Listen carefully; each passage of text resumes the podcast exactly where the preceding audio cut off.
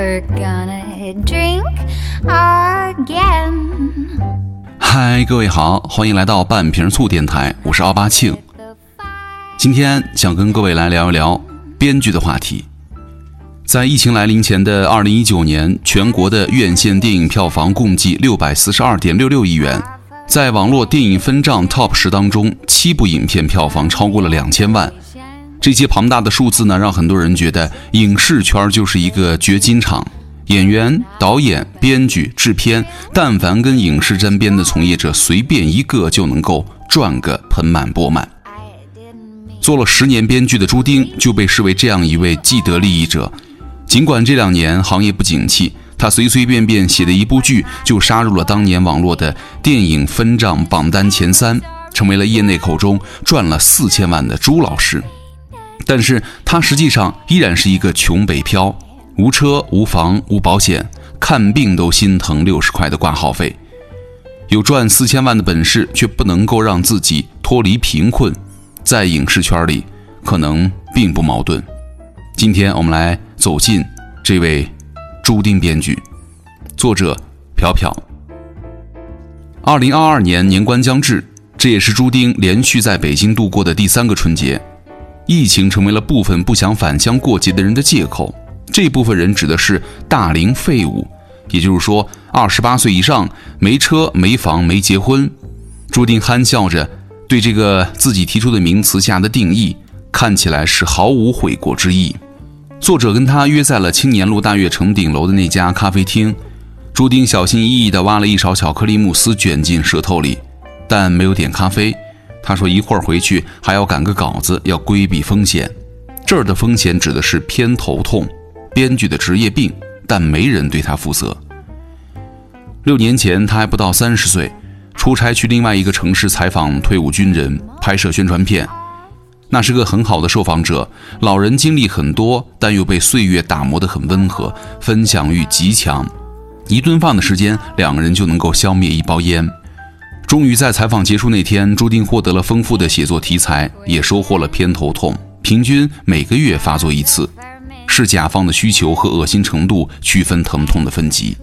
在迈入到中年之后，偏头痛的发作因素越来越多了，咖啡也成为了万恶之源。朱丁认为这是影视行业对他的间接伤害。不在咖啡厅，在奶茶店里聊项目，这像话吗？正如同此时此刻，北京大街小巷都会因为春节将至而格外冷清，但这家咖啡厅依旧是人声鼎沸。隔壁桌的女生先是举起手机在落地窗前自拍了一张，然后开始和面前的人吐槽：“他昨晚发给我的那什么东西啊？等了他一周的分级大纲写的跟屎一样。”他也真好意思开口，一集要八万块钱。我和朱丁对对眼神，他努努嘴，小声说：“这一片除了编剧、导演就是制片人，再边缘也是个影视自媒体博主。”没想到走进这个咖啡厅，就是走进影视圈的第一步。面对眼前装着蛋糕的空盘子，朱丁突然回想起来，这是他来北京的第二十个年头。他住过北京七套房，其中有四套在长营。朝阳区在最东端，再坐两站就是通州。混得惨点儿的时候呢，就住在燕郊。搞影视就是搞圈子，顺着地铁六号线，我决定和朱丁去电影人圈子长营看看。朱丁所在的小区离地铁很远，房租也相对便宜，五千块的一居室已经是他能力范围当中性价比极高的选择。小区很大，宠物狗的含量极高。一路上遇见五六个狗主人，都和朱丁打招呼。朱丁说：“这些都是狗友，狗狗们一起玩得好，主人自然也就成了朋友。当然，其中也有不少是搞影视的。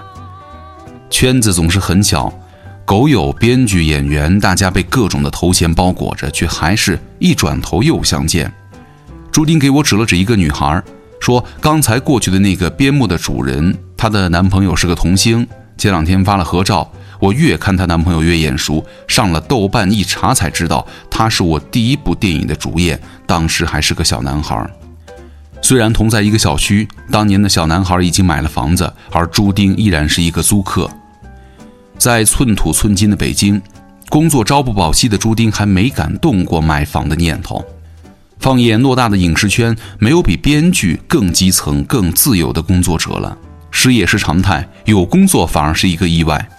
大多数时间，朱丁都在等待为制片人、导演的朋友介绍项目，在没有任何酬劳的情况下，提供几千字的剧本思路，然后开始等待项目启动，或者等待项目无疾而终。朱丁对这个事的看法就是，很多制片人并不知道自己期待什么样的作品。判断项目的眼光也并不尖锐，反过来全部都得要求编剧有极高的专业水平，片子赔了全都是编剧的锅。朱丁说，市面上百分之九十的编剧叫做定金编剧，靠拿项目总额的百分之十定金活着。朱丁原本有一个一起创业经营编剧工作室的师弟，两年只拿到了四份定金，但没有一个成功项目之后，就去改行写剧本杀了。靠着当时写剧本杀的热潮，师弟现在已经在天津买了房子。相比之下，从大学开始写了将近二十年的剧本的朱丁，依然可以用贫穷来形容。他说他最怕生病，因为没有社保和医保，自费挂号要五十到七十块钱。这对于收入不稳定的朱丁来说，是一笔舍不得花的钱。朱丁十六岁那年就不上学了，觉得跟那些人在一起学不到什么东西。那些人指的是那所二流中学的老师和同学，其中有些人从出生开始就已经认识了一辈子了。在学校里，他始终都是最不受待见的那种小孩儿他会在英语课上公然指出老师的语法错误，在老师用蹩脚普通话读课文的时候呢，给老师提意见。这种不圆滑和生硬呢，伴随他直到成年。在每次参加制片方的合作会议前，朱丁总会接到合作伙伴的群代办提醒：不要上来就说别人的剧本 low，项目差，对方是爸爸，爸爸会给钱。他们明明也知道自己很烂呢，我为什么不能说呢？我又没说他们不赚钱。朱丁不服气。朱丁创作的剧本曾经被递到了一个大佬手上，这位制片人四十出头，已经有了几部分账千万的作品。他看中了朱丁写剧本的能力，想把他招入麾下。于是提议让朱丁先帮忙改编一下，眼下有一部网络小说影视剧本。朱丁当即就给出了回复，说那小说写的太烂了，我觉得我们都没有必要在他身上浪费精力。对于这种自杀行为，朱丁毫无知觉。但据在场的合作伙伴的转述，他们当时只想夺门而出。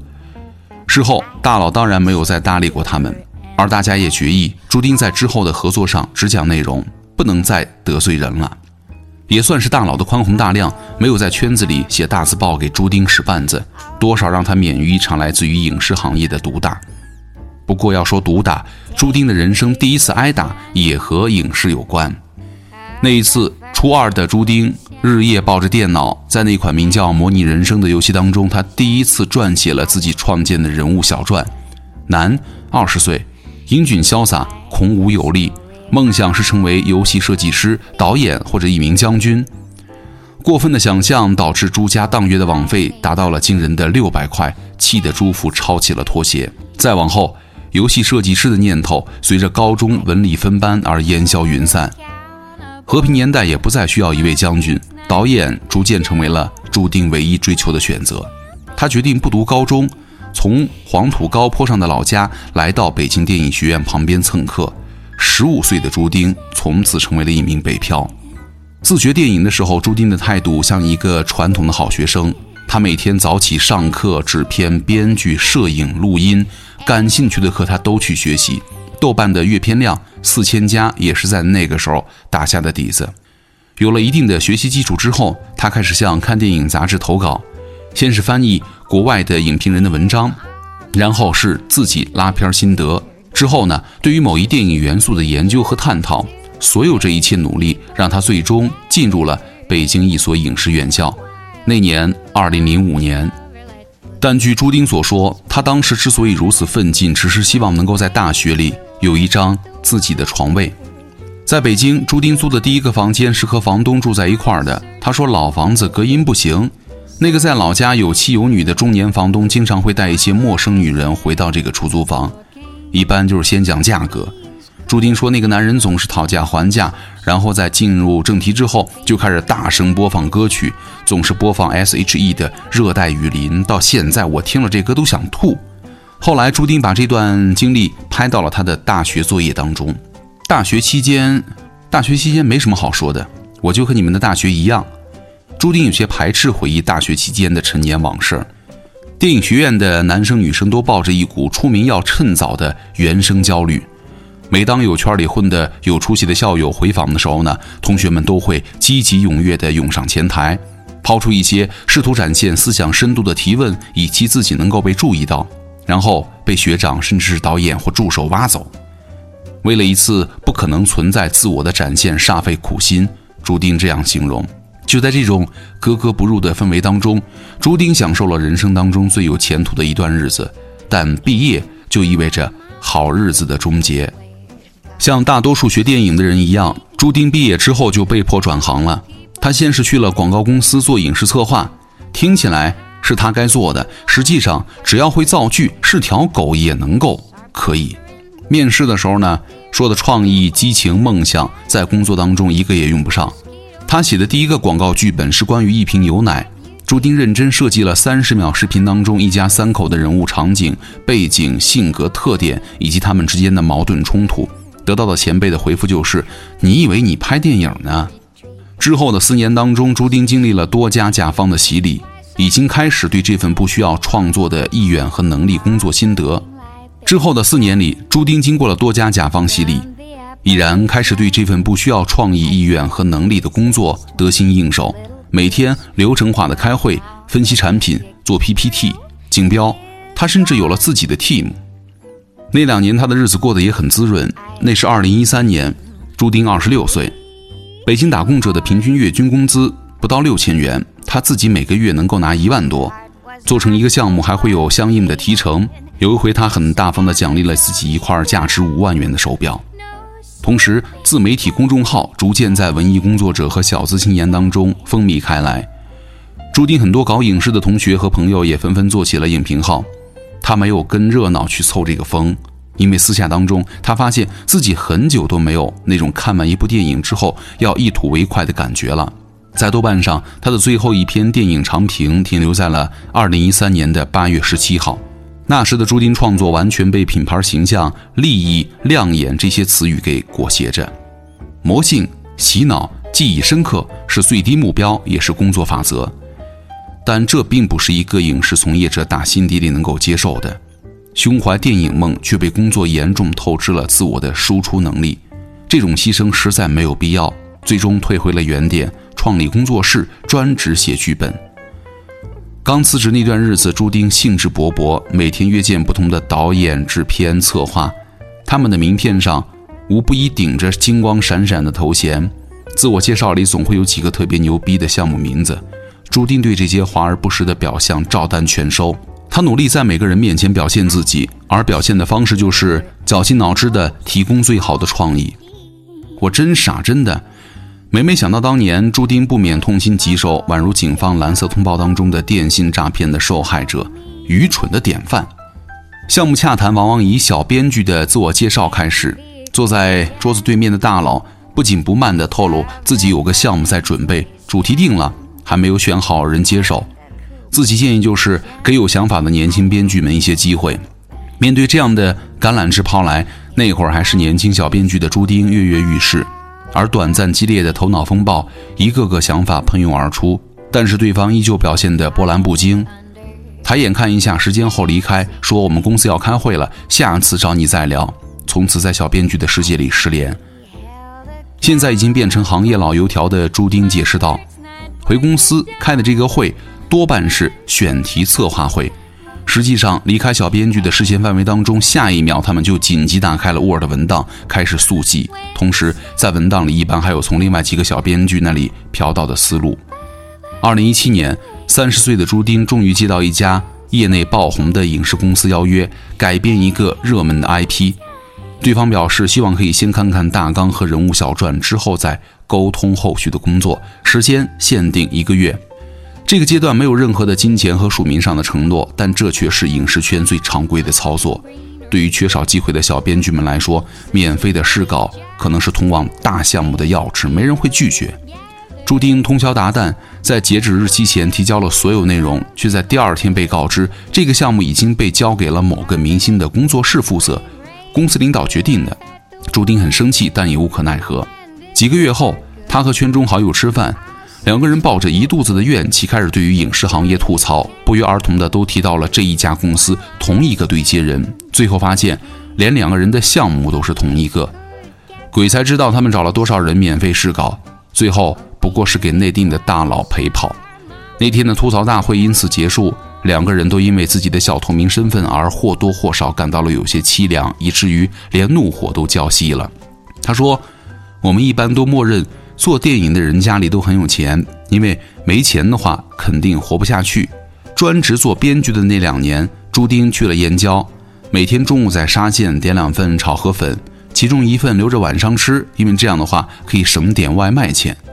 那两年，朱丁原创的作品被递给了不少人，但在好评过后，总会紧跟着一句“就是过审太难了”，便没了下文。也索性，也有老板要想试一试他的业务能力，发了一篇命题作文，创作一部网络电影。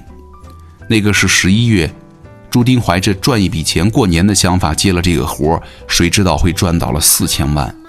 电影上线一年之后，圈里的人都在传朱丁那小子混出来了，赚了四千万。甚至传到了朱丁的圈外女朋友的耳朵里，他的女朋友一脸雾水，但是呢，心里又很激动，当下发微信给朱丁：“你不要隐藏了，我都知道了，你是不是去年挣了四千万没告诉我？”朱丁的第一反应是：千万要健康，千万要快乐，千万要平安，千万要幸福。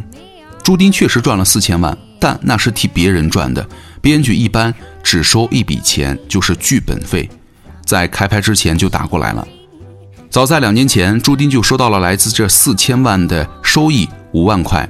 之后，这部电影成为平台的爆款，点击率非常高，为公司疯狂的赚钱。这些结果和影响看似和朱丁密不可分，但实际上又跟他毫无瓜葛。紧随四千万而来的是抑郁。所谓网络电影或者观众俗称的网大受众呢，大多都是那些本就不肯花钱进影院的人，看电影的追求也不过就一个字爽。制作方也从后台的数据推测出来，网络电影的观看时间都是碎片化的，可能一部分电影会分好几次看完。所以说，给朱丁的要求也是故事情节简单粗暴，不过度缜密，同时还要有源源不断的视觉刺激。在创作这部网络电影之前，朱丁想的不过是混口饭吃。大部分的网络电影当中是没有人看的，他私心的希望自己创作的这一部也是越少人关注越好。朱丁显然不认同自己的网大从业者的身份，然而看着与日俱增的点击量和播放量，他也感觉到了焦虑。朱丁开始频繁的浏览电影下面的评论和弹幕，说：“编剧是脑残吧？”什么鬼东西，毫无逻辑可言！这些意料之中的评论扑面而来。